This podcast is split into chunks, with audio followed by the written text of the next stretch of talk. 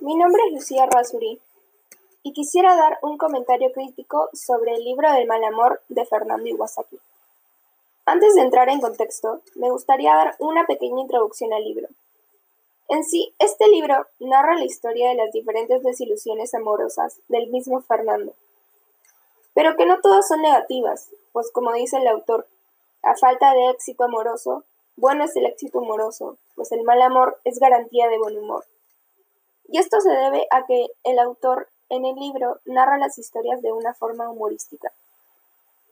Está dividido en 10 capítulos, los cuales llevan el nombre de cada una de las chicas de las que se fue enamorando a lo largo de los años. En este podcast voy a tocar las historias de Thais, Carolina, Alicia y Camille. En estos cuatro capítulos podemos encontrar algunas referencias como las diosas griegas, los animales y la época medieval. También es importante resaltar algunas acciones que el personaje hace durante estas.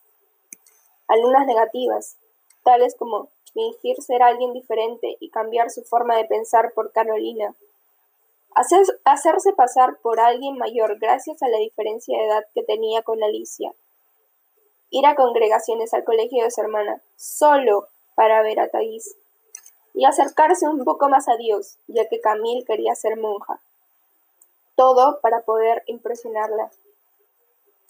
Creo que esto se debe a la, inexperiencia del personaje en el amor, ya que cuando uno está enamorado y no ha tenido una verdadera experiencia estando en una relación, comete muchos errores que pueden llegar a hacerle daño a ambas personas. También el no saber analizar a una persona para saber si vale la pena darlo todo por esta puede terminar en un conflicto, ya que te darás con la sorpresa de que las apariencias engañan. No todas las personas tienen la misma forma de pensar o actuar y pueden llegar a tratarte mal.